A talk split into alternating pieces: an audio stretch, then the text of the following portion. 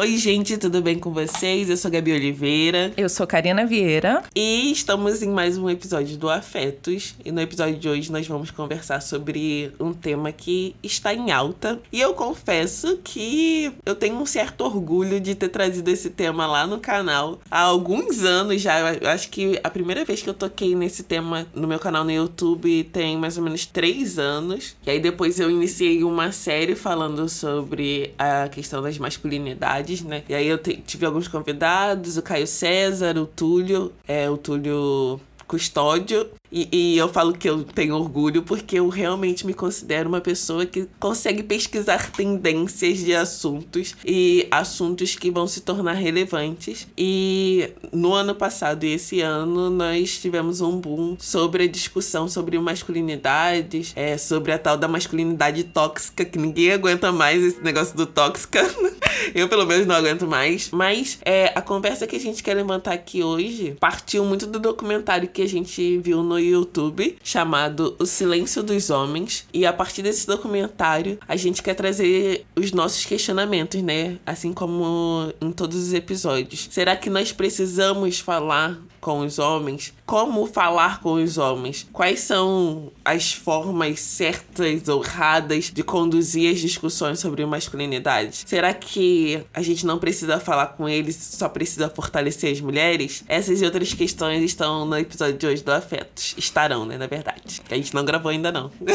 Estamos gravando agora esse episódio. É, e como bem a Gabi falou, a partir do documentário chamado O Silêncio dos Homens, que é do Papo de Homem, ele está disponível de forma integral no YouTube. A gente recomenda muito quem se quiser se aprofundar um pouquinho no tema. O documentário é feito por um canal de homens brancos, a gente vai deixar isso bem claro, mas que traz uma pluralidade poucas vezes vistas em discussões amplas dessa forma. Eles vão para três locais do Brasil falando com homens diversos, homens de raças diversas, de etnias diversas, de idades diversas, de classes sociais diversas. Isso traz uma riqueza de detalhes e, de relatos que é muito importante para a gente discutir e para a gente ampliar, na verdade, a discussão de que masculinidades são essas, quais são os pontos que a gente precisa levar levantar e quais são os pontos que os próprios caras precisam refletir e entender o que precisa ser mudado. Para isso, a gente vai trazer algumas estatísticas e alguns dados que estão disponíveis no documentário. São dados da Organização Mundial da Saúde, da OMS, e os dados que eu vou falar no final são dados exclusivos do Atlas da Violência 2019. Os dados são: é, 83% das mortes por homicídios e por acidentes são de homens. Os homens vivem cerca de 7% menos que as mulheres. Eles se suicidam quatro vezes mais que as mulheres. 17% dos homens lidam com algum nível de dependência alcoólica. Quando esses homens sofrem abuso sexual, eles demoram até 20 anos até ter coragem de contar para outra pessoa. Cerca de 30% dos homens têm ejaculação precoce ou disfunção erétil. Homens são 25% da população prisional do Brasil. Uma pausa aqui para dizer para vocês que a gente precisa fazer uma correção nesse dado. Na verdade, são 95% sendo a maior parte deles homens negros, pobres e com ausência paterna. E aí, esse com ausência paterna, a gente vai abrir aspas aqui para falar sobre uma notícia que a Gabi vai falar mais lá na frente sobre como a ausência de carinho nas crianças deforma. Deforma não, acho que deforma é um termo pejorativo, mas aumenta. Mandei a notícia, né? É melhor pra gente não usar nenhum termo pejorativo. Na verdade, a notícia traz imagens da diferença entre um cérebro de uma criança que recebe amor, carinho na primeira infância e crianças que são negligenciadas nesse período. Mas a gente vai falar disso mais pra frente. Vamos lá. Ah, o último dado da OMS é que apenas 3 a cada 10 homens possuem o hábito de conversar sobre seus maiores medos e dúvidas com seus amigos. Todos esses dados foram levantados pelo documentário O Silêncio dos Homens. É, agora vão vir os dados que a gente levantou do Atlas 2019, Atlas da Violência 2019. Segundo o Atlas, é, são, existem, não, são cometidos 13 feminicídios por dia no Brasil.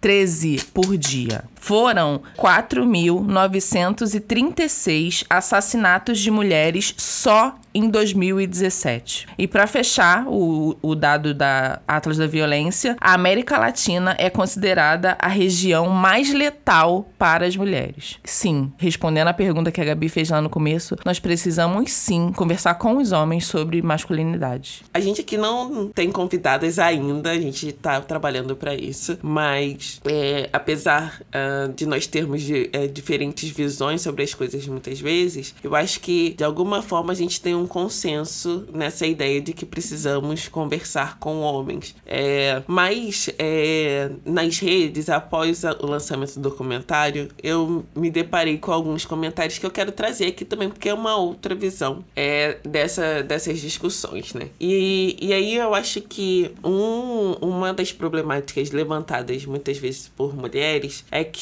é, essas discussões elas podem infantilizar os homens. Eu vou dar um exemplo para ficar mais claro. Sabe aquela obrigação que muitas vezes é colocado sobre as pessoas negras é de precisar educar pessoas brancas sobre o racismo. Aí, é, e aí fazendo um paralelo, é mais ou menos isso que, que, que algumas mulheres apontam. Essa necessidade de mulheres ensinarem e se colocarem como professoras desconstruidoras de homens que por si próprios deveriam buscar as suas informações e, e buscar mudar, porque é isso, né? Não é normal você pensar em matar a outra pessoa ou agredir outra pessoa. Então, quem tem que procurar ajuda é quem tá achando que isso não é normal. Sendo que, do lugar de privilégio, de gênero, né, no caso, né? Porque a gente também tem o recorte da raça, porque eu bato na tecla, eu já falei isso em vídeo. Por muito tempo, as discussões de gênero trataram um homem como um homem universal, e esse homem universal era um homem branco de classe média, normalmente. Então, nós tínhamos muitas falas do os homens sempre falaram, os homens sempre tiveram à frente de tudo. Os homens não sei o quê. E aí quando a gente olha pro recorte de raça, a gente vê que alguns homens não falaram tanto, assim, sabe? Claro que a gente entende que os benefícios, eu não sei se a palavra é essa, vantagens de gênero, elas podem se estabelecer no, no campo particular. E eu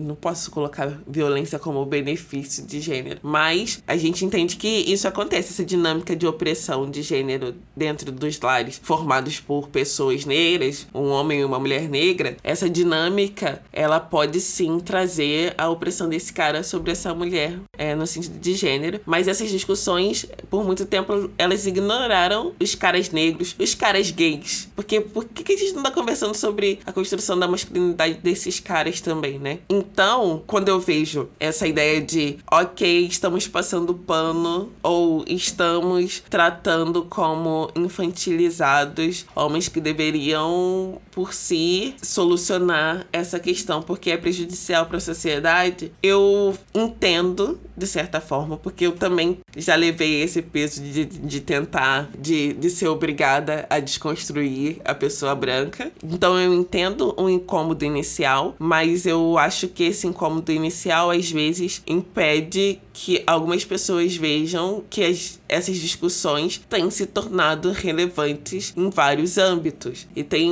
uma tendência a se tornar, porque é isso. O, você trouxe os dados da OMS e depois trouxe os dados do Atlas da Violência. E essas coisas estão diretamente vinculadas. Então, é um BO que se é, eu não vou fazer pelo outro, não vou trazer essa discussão pelo outro, pelos caras, eu vou trazer por mim, entendeu? Sim. É essa é a questão. Eu não tô pensando, nossa, que legal essas discussões porque os homens vão se sentir melhor. Eu tô pensando em mim também, como uma mulher que percebe que existe uma necessidade de repensar o que é esse ser masculino, o que é essa masculinidade. Sim. E aí você tava falando, tava elaborando explorando aqui algumas coisas. Por exemplo, existe. Eu vou trazer. Eu gosto muito, assim como a Gabi, de trazer comparações que eu acho que fica mais fácil a gente visualizar as coisas. Por exemplo, preconceito linguístico. Uma coisa é você ter preconceito linguístico com quem não teve acesso à informação. Isso aí é inconcebível. Outra coisa é você ter preconceito linguístico com quem tem acesso à informação, é hegemônico, tá lá no topo da pirâmide, pode fazer mandos e desmandos no país e fala conjo. Uhum. Conge. Isso para mim não é preconceito linguístico, porque é isso, aquela pessoa teve acesso à informação, ela teve acesso a estudos, ela fala errado, sabe-se lá por que razão, e eu não gosto da palavra fala errado, mas ela não fala de forma que a norma culta esteja posta. A gente não sabe qual é a razão porque ela usa termos errados, mas ali eu não considero que seja preconceito linguístico porque aquela pessoa teve acesso à informação e a conhecimento. Dito isso, eu estou no local de trocar informações e de estender o pouco conhecimento que eu tenho para os homens que me cercam, para o meu namorado, para o meu pai e para o meu irmão, por exemplo, porque eu, por, pelo, pro meu sobrinho, é, eu tenho um sobrinho de 20 anos que é um cara gay. Como é que eu não vou falar para ele que certas demandas e certos assuntos ou certas formas de que ele é, se porta são prejudiciais a ele e ao companheiro dele também? Eu tive acesso ao conhecimento e eu preciso fazer com que esse conhecimento não fique somente comigo sabe? Ele possa circular pelos homens que me cercam, bem como você apontou, pelo meu sobrinho, pelo meu pai, pelo meu irmão, pelo meu namorado, sabe? E mais uma vez eu tendo a concordar com você sim, Gabi. Se eu não vou e aí é longe de ser educadora ou de querer dizer que eu tenho o conhecimento do mundo e eu estou sendo humilde e. É, eu estou sendo humilde em compartilhá-lo com esses caras. Não, é entendendo que o conhecimento que eu tive acesso é possível sim de mudar a realidade deles ou mudar a forma como eles se comportam em que é prejudiciais a eles, mesmo que eles não tenham conhecimento disso. E eu fico só pensando muito assim, todas as vezes, e você viu a forma como eu mencionei ontem, quando um dos caras do documentário fala que quando ele teve acesso a essas rodas de conversa e ele se atentou que ele nunca tinha falado eu te amo pro pai dele, sabe? Que ele nunca tinha recebido nenhum tipo de afeto. É sobre isso que a gente tá falando, sabe? É sobre como essa essa masculinidade nociva ou essa Ai, obrigada, arranjou outro nome, nociva. obrigada. Como essa masculinidade nociva, para além de afetar os caras em locais que eles nem se atentam, como isso, como essa restrição, esse controle todo de sentimentos, sabe? Eu fico muito pensando na metáfora da panela de pressão, sabe? De ficar segurando sentimentos o tempo inteiro, de não se ver acolhido, ou então é confortável de falar sobre o que está se sentindo. Esse, para mim, é o ponto inicial da conversa de masculinidades, para que essa panela de pressão não exploda e a gente chegue no final dessa conversa, que é o feminicídio, assim. Quando eu comecei a trazer dados sobre mortes por homicídios e acidentes, que são 83% homens que sofrem, e no final eu trago 13 feminicídios por dia, segundo o Atlas da Violência 2019, é para tentar fazer um paralelo sobre como isso começa e como isso termina, sabe? Não é querer ensinar os caras como eles vão se portar ou como eles têm que agir, é dizer que se você não trata um problema numa ponta, ele vai explodir na outra. E se eles não explodem como homens matando outros homens em acidentes ou em homicídios, uma hora eles vão explodir em mim, sabe? Porque é isso, eu sou filha, eu sou namorada, eu sou tia e eu sou irmã, sabe? E você é uma mulher andando na rua, você Sim. é uma mulher que trabalha. Então, assim, às vezes a gente tá indo muito pro campo da violência em si, mas tem o assédio. É necessário esse entendimento que você precisa respeitar o corpo do outro. E aí, de novo, quando eu falo isso, parece, ah, Gabi, sério mesmo que você acha que uma pessoa adulta não sabe que precisa respeitar o corpo do outro? É difícil, eu sei, eu sei. é difícil você pensar nisso, mas a realidade é essa. E aí a gente entra no, na parte cultural, né? Essa semana eu vi uma notícia que uma apresentadora de TV, da TV aberta, falou que você tem sim que transar com seu marido mesmo que você não queira. Porque se ele não estiver em casa, ele vai procurar na rua, então mesmo não querendo, você tem que transar com ele. E isso mostra que culturalmente a gente entende que o corpo da mulher não precisa de respeito. E aí a gente tá tentando falar com mulheres, falando: não, querida, seu corpo merece respeito sim. Você tem seus corpos, é, o seu corpo, ele precisa sim ser respeitado, entendido, ser visto como um corpo que merece respeito. Mas você percebe que a cultura, ela nos diz isso. E ela diz isso para homens e para mulheres. Só que mulheres, quando passam a esse entendimento de que o corpo dela merece ser respeitado, eu entendo que muitas vezes essa chave vira muito mais rápido para a mulher porque ela é o corpo oprimido. Sim. Só que o, o homem, ele é o corpo que oprime e que recebe vantagens por isso, por essa opressão, algumas vantagens, mas o homem é o corpo que cresce nessa cultura e recebe algumas vantagens por essa ideia de que ele pode não respeitar esse corpo. Então, assim, se para muitas mulheres é difícil virar chave do você precisa se respeitar em vários âmbitos, você precisa respeitar suas vontades, imagina qual vai ser o processo e quantos anos a gente vai demorar para que esses homens tenham esse entendimento. Que para algumas pessoas parece simples, mas a gente sabe que não é. Principalmente Não. numa cultura É, machista, Brasil, e machista opressora como que a gente tem. Eu tava, enquanto você tava falando isso, eu tava lembrando de outra matéria que a gente tava pesquisando pra poder fazer esse episódio específico do curso que os caras estavam recebendo após assassinarem as suas esposas. Eles estão presos, estão lá dentro porque assassinaram suas companheiras. Os caras estão passando por um, um curso ou uma imersão, não sei qual é o nome exatamente, pra poder entender que o que eles fizeram é errado. Aí você pode me falar. Dá uma "Putz, dor, dá uma pontada mas- no coração mas, quando tipo, você escuta é, isso. você tá de sacanagem, né? Os caras já estão presos e mesmo assim eles ainda precisam se conscientizar que matar a companheira deles é um é, é erro. Quando você vai ler a matéria, e aí a gente pode deixar o link da matéria é, lá na descrição do episódio no Twitter, tem uma fala de um cara que pra mim foi muito emblemática, porque ele, ele repete, inocentemente não cabe aqui, mas ele, ele faz uma afirmação repetidamente que ele não entende porque ele tá preso. E aí a repórter pergunta pra ele, mas como assim? Você agrediu sua companheira? Ele fala, mas eu já fiz isso várias vezes, isso nunca deu prisão pra mim, porque agora deu. Cultura. É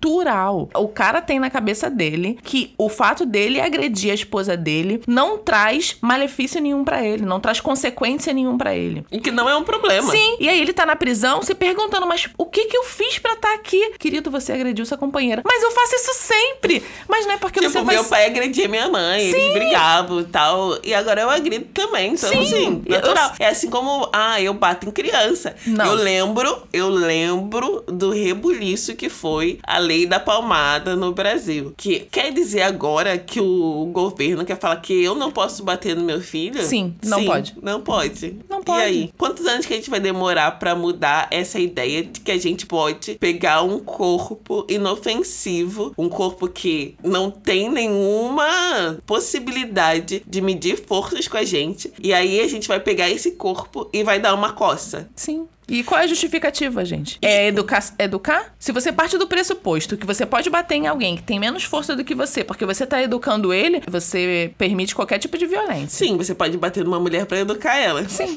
Entendeu? É, é isso que a gente fala sobre a cultura, né? Como a gente precisa passar por esse processo. E eu não, eu não sei vocês, mas eu não conheço outra forma de mudar culturas que não seja através de discussões e ações como essas que têm sido feitas. A gente hoje, eu gosto dessa fala do documentário, acho que foi até o Túlio que fez, que ele fala: as mulheres estão falando sobre, vou usar a palavra que caiu em desuso também, que eu não gosto mais, empoderamento feminino, fortalecimento das mulheres, há mais de 100 anos. E agora a gente tá vendo os reflexos disso. Então, assim, sim, são através de discussões, são através de movimentos como esses, pequenos grupos, é, palestras em universidades, que aí você começa a repensar a sociedade, as suas ações na sociedade. Eu não conheço outro caminho. Se alguém conhecer outro caminho, me fale. Sim, eu lembro muito de uma palestra que eu, que eu fui com a Sori Carneiro e aqui ela falou bem claro, as mulheres negras elas estão na vanguarda do mundo. O que a gente quer é homens que estejam na vanguarda junto com a gente. Por homens, eu tô falando dos nossos companheiros, dos nossos filhos, porque é isso, eu sou uma mulher que quer ter filho. Eu não vou conversar com meu filho com a melhor forma dele se portar, comigo, com a irmã dele, com a tia dele, com a avó dele, com a, a futura companheira dele, sabe? E eu tô falando de mulheres e homens na vanguarda porque eu tô pensando que eu tenho um sogro, eu tenho um namorado, eu tenho meu pai, que eu tô estabelecendo relação com ele novamente, eu tenho meu irmão. Poucas vezes eu, eu tive conversas com ele, mas eu pretendo e quero muito que a gente estreite mais esses laços. E sim, eu estou disposta a conversar com esses homens, sabe? E aí eu retifico o que a Gabi falou. Se não é pela ampliação de conhecimento, se não é pelo debate de ideias, se não é pela conversa, eu não entendo outro modo de mudar as coisas que não dessa forma. Eu também falo como a Gabi falou. Se houver outra forma de mudar esse cenário de violência, que começa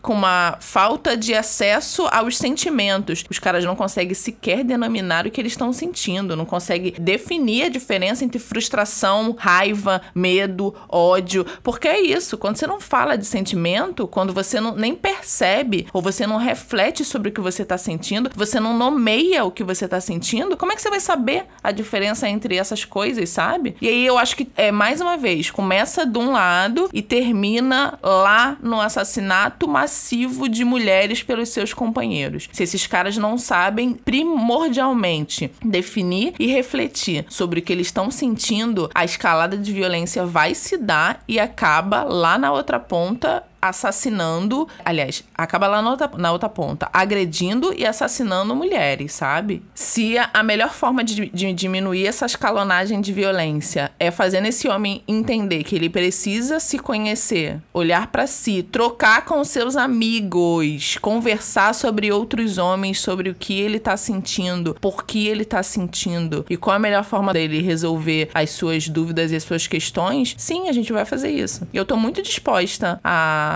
conversar e a trocar ideias, inclusive tá aberta a entender também de que forma eu, enquanto mulher, não é reprimo, mas é tem dificuldade. É, de... eu então repito comportamentos violentos também. Como eu posso replicar enquanto mulher esses comportamentos violentos também? Eu também estou disposta a receber apontamentos e falar, ó, oh, ali você também foi violenta, sabe? Não, e tem um detalhe também, né, do tipo dessa reprodução que a gente tava conversando conversando até antes de começar o episódio. É, no documentário tem a fala de uma mulher que é cuidadora, né? Que foi cuidadora de creche e tal. E aí ela traz essa fala do como de forma. Incondicional, não. Inconsciente? Isso é. Como de forma inconsciente existe uma diferença no tratamento entre meninas e meninos, né? E aí ela fala entre meninos negros é, isso acontece uh, de forma ainda pior. E aí é, existe também um, uma dificuldade, eu acho, do nosso lado de perceber essa diferença de tratamento. E aí a gente fala da criação de crianças e de perceber também, às vezes, da nossa dificuldade de lidar com o outro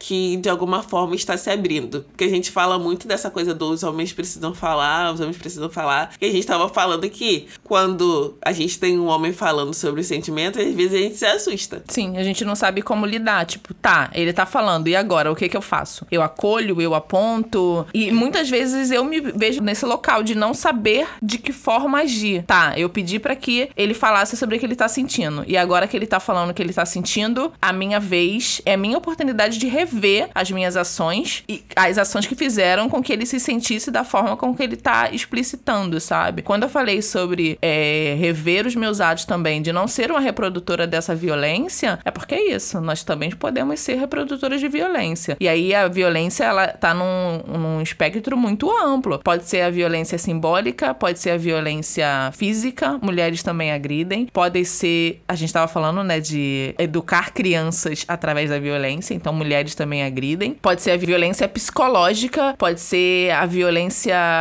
material e pode ser a violência física, assim. Então a gente precisa também entender de que forma a gente tá reproduzindo essas violências. A nossa cultura é uma cultura de violência. A gente precisa perceber isso. E falando em violências, eu vou trazer a matéria que eu li lá na UOL, que é sobre as imagens de dois cérebros infantis, mostrando a diferença que o amor dos pais tem na vida dessas crianças crianças, né? E na matéria tá dos pais, mas pais e mães, né? No caso. E a gente vai deixar o link lá no Twitter da matéria. É, mas o que me impactou quando eu li sobre isso foi que, primeiro, mais uma vez, nós precisamos falar sobre como esses homens se relacionam e demonstram sentimentos, porque existe, eu acho que um, uma ideia muito disseminada no, no Brasil que repentinamente repente, o ao ver o seu filho, tudo vai mudar para você e você vai se tornar um pai amoroso e que tem muita paciência com aquela criança e etc. Só que eu bato muito nessa tecla. Nenhum ciclo se rompe sozinho.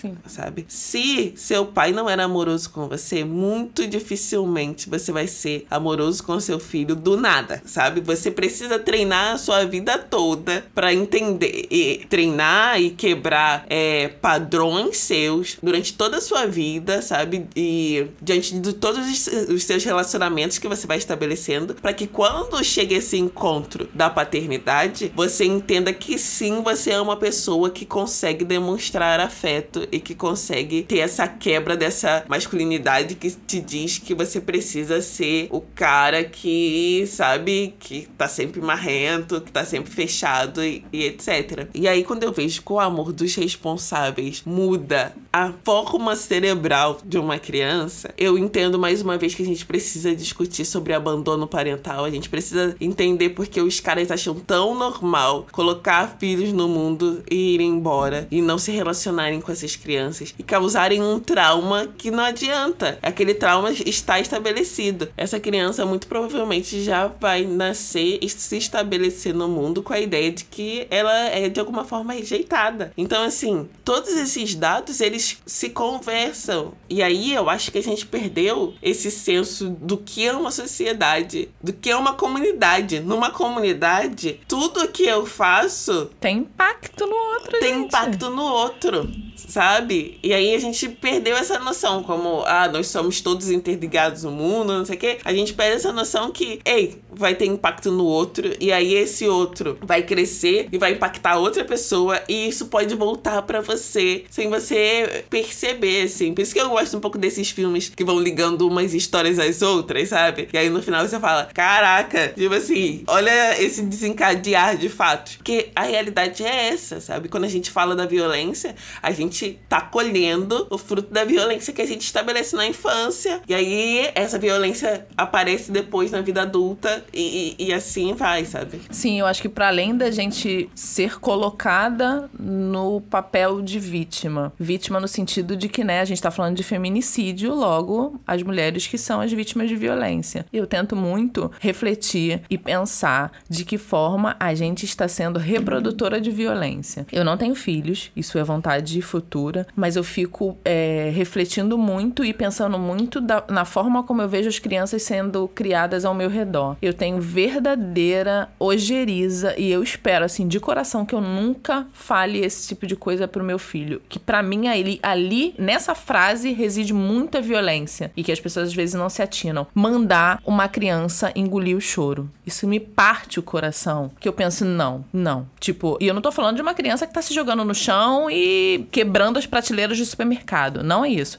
Eu tô dizendo que ao ver uma criança chorando, você fala para ela, engole o choro. Não, e eu não sei se você tem essa experiência, mas alguns homens que eu já convivi na minha vida, eles têm muito orgulho de falar que não choram. Não. Não foi um, não foi dois, não foi três. Alguns, muitos homens já. Não, não, me afeta e tá tudo bem. Bem, se você é um ser humano, você é afetado pelos sentimentos, querendo-os ou não. Você pode manipular eles, você pode esconder eles, mas eu trago mais uma vez a metáfora da panela de pressão. Uma hora vai explodir. E aí eu só penso nessa criança que é criada desde a mais tenra infância escutando engole o choro, engole o choro. Engole o choro. Pra mim, a violência tá sendo estabelecida daquela forma, sabe? Por isso que eu falo que ah, eu tô refletindo muito fora do local de vítima de violência, mas dentro do local de reprodutora de violência, sabe? É a forma como eu vou criar os meus filhos, é a forma como eu vou intervir na educação dos meus sobrinhos e vou conversar com a minha irmã. Tipo, vamos E refletir a sobre forma isso como aqui, você né? vai também cutucar seu companheiro no sentido de, não, não, com meu filho, ele não vai reproduzir isso, sabe? Tipo, tudo bem, você foi construído assim, mas a gente não vai reproduzir isso aqui em casa de novo, porque Sim. a gente sabe que isso é prejudicial. E eu fico pensando muito, e agora eu vou falar de uma, de uma visão muito particular, de como a gente, é, vendo a violência se estabelecer entre dois adultos, a gente vai para dois caminhos. Ou você foge de qualquer tipo de violência, qualquer tipo. Se a pessoa falar mais alto com você, você já fica completamente apavorada, ou você se torna perpetradora daquela violência. Você naturaliza aquela violência e você fala: é isso. Meu pai bate na minha mãe, meu tio batia na minha tia. Qual é o problema do meu marido me bater? Qual é? Óbvio, dói, mas é isso. É a forma que eu entendo de que o amor se estabelece, sabe? É assim que as relações ao meu redor se estabelecem. Então aquilo acaba sendo natural. Então é entender esses dois lados, sabe? Para que a gente não perpetre violência em cima de crianças e animais que são menores do que a gente, porque, né? Geralmente a gente só agride quem é menor do que a gente. Por isso que as violências muitas vezes se estabelecem de homens para mulheres, de mulheres para crianças e de crianças para E animais. pra- e de homens pra crianças Sim, também. sim, eu tô fazendo tipo uma cadeia, sabe? De homens pra mulheres, de mulheres pra crianças, de crianças pra animais, assim. É muito fácil a gente ver crianças sendo cruéis com animais menores que elas. Com um cachorrinho que é pequenininho, com um gatinho, porque, né, uma criança não vai agredir um pitbull que tem duas vezes o tamanho dela. A não ser que esse cachorro esteja preso, por exemplo, né? Mas é se ver mesmo nesse local de quem tá reproduzindo violência o tempo inteiro, sabe? E, mais uma vez, respondendo o que a Gabi perguntou lá no começo da, dessa- desse episódio, sim, nós precisamos conversar sobre os homens, sobre masculinidade. E a gente não tá, pelo menos eu não entendo que essa masculinidade é o modelo perfeito do homem se comportar, mas é o modelo que seja ausente de falta de afetos e que seja ausente de violências. Esse é o modelo de masculinidades que eu, que eu entendo que deve ser conversado. E ausente da ideia de dominação também sobre o outro, né? Sim. Eu acho que isso é essencial, assim. E uma outra coisa que o documentário me fez refletir demais foi sobre a minha crença ou descrença na recuperação. E eu não falo só recuperação de homens, eu falo recuperação de pessoas que cometem é, o que a gente considera como crime. E a partir desse, desse alerta que foi ligado em mim, eu lembrei de uma outra coisa. É, na Netflix tem um, um filme chamado 22 de Julho, que basicamente conta a história de um, um homem que era nacionalista, tal, de extrema direita, e ele vai num acampamento e mata não sei quantos jovens, muitos jovens, porque esses adolescentes são filhos de pessoas que ele considera que estão destruindo a, no, a Noruega, né? De ativistas, políticos. E logo depois que eu vi esse filme, eu fui ver um vídeo no, no canal da Bel Rodrigues, que é um canal que fala muito sobre livros e sobre filmes e séries sobre é, crimes e tal. E nesse vídeo da Bel Rodrigues, ela fala sobre a sentença, né? Que esse cara teve. Ele matou provavelmente umas 30 pessoas, uns 30 adolescentes. E aí, eu acho que ele foi sentenciado a tipo 7 anos de prisão. E isso pra gente causa um incômodo, né? Como uma pessoa que mata mais de 20 pessoas é sentenciado a 7 anos.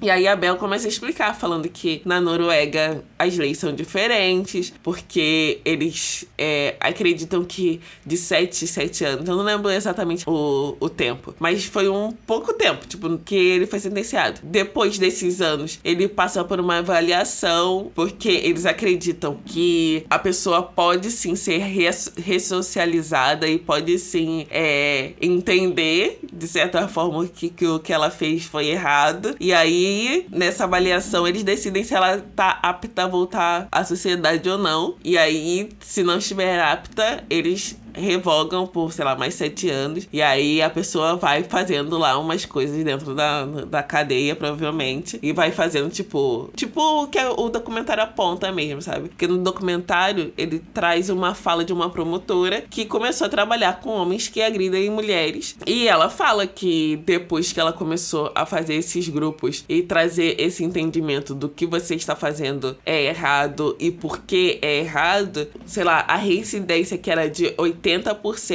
desceu para 2%. Ela tem hoje homens que pararam de agredir mulheres através de um trabalho de, De- conversa. É, de conscientização. É, e aí, pra mim, me soa muito inocente perguntar, mas precisamos conversar com os homens? Óbvio que precisamos conversar com os homens, gente. Ou então a gente encarcera todo mundo. É isso mesmo, né? E aí ninguém mais tem jeito e tem que ser encarceramento por prisão perpétua. Porque, né, se os caras não vão ser ressocializados ou se eles não vão conseguir mudar um paradigma com a qual eles acreditam, eles não têm mais jeito, eles precisam ser colocados fora da sociedade que a gente tá criando, né? É isso, ou você conversa para mudar as coisas ou você enjaula todo mundo. Não, e eu gosto do documentário também porque ele traz essa ideia de que homens precisam conversar com homens. Sim. Entendeu? Não é só essa coisa da mulher educando o homem, não.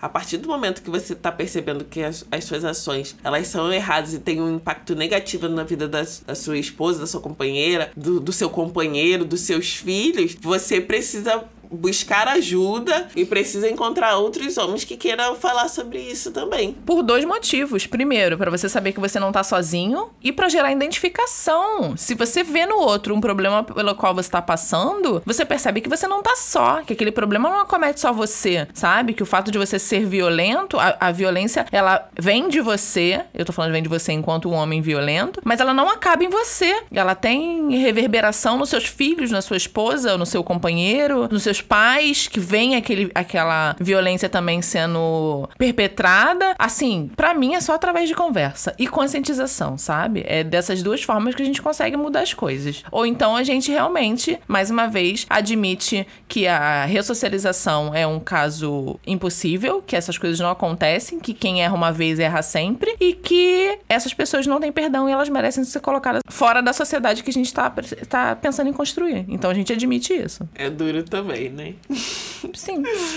Ai, meu Deus do céu. Muito difícil, muito difícil, porque às vezes a gente acha que trazer essa ideia de recuperação pode deixar mulheres em ciclos de violência, sabe? E aí você pensa, será que eu estou fortalecendo essa ideia de que o companheiro vai parar de agredir? Só que a gente não tá falando de um cara que vai parar de agredir do nada porque pensou melhor sozinho em casa do nada, não. A gente tá falando sobre formas sistêmicas de pensar é, essa pessoa deixando de ser violenta. É como, eu não sei, assim, se você acredita na terapia, se você acredita que você pode se tornar um, uma mulher que, por exemplo, deixa de ser uma mulher que controla ou é muito ciumenta e tal, para ser uma mulher que convive bem com, com esse não controle do outro por processos terapêuticos, ou você acredita ou você desacredita. Sim, ou você acredita num método que serve para você e talvez esse método sirva para outras pessoas, ou você acredita de uma forma total. Ninguém tem recuperação. Todo mundo nasce, cresce e morre e se desenvolve, na verdade, de, de uma única forma, sabe? Não existe mudança. É, e só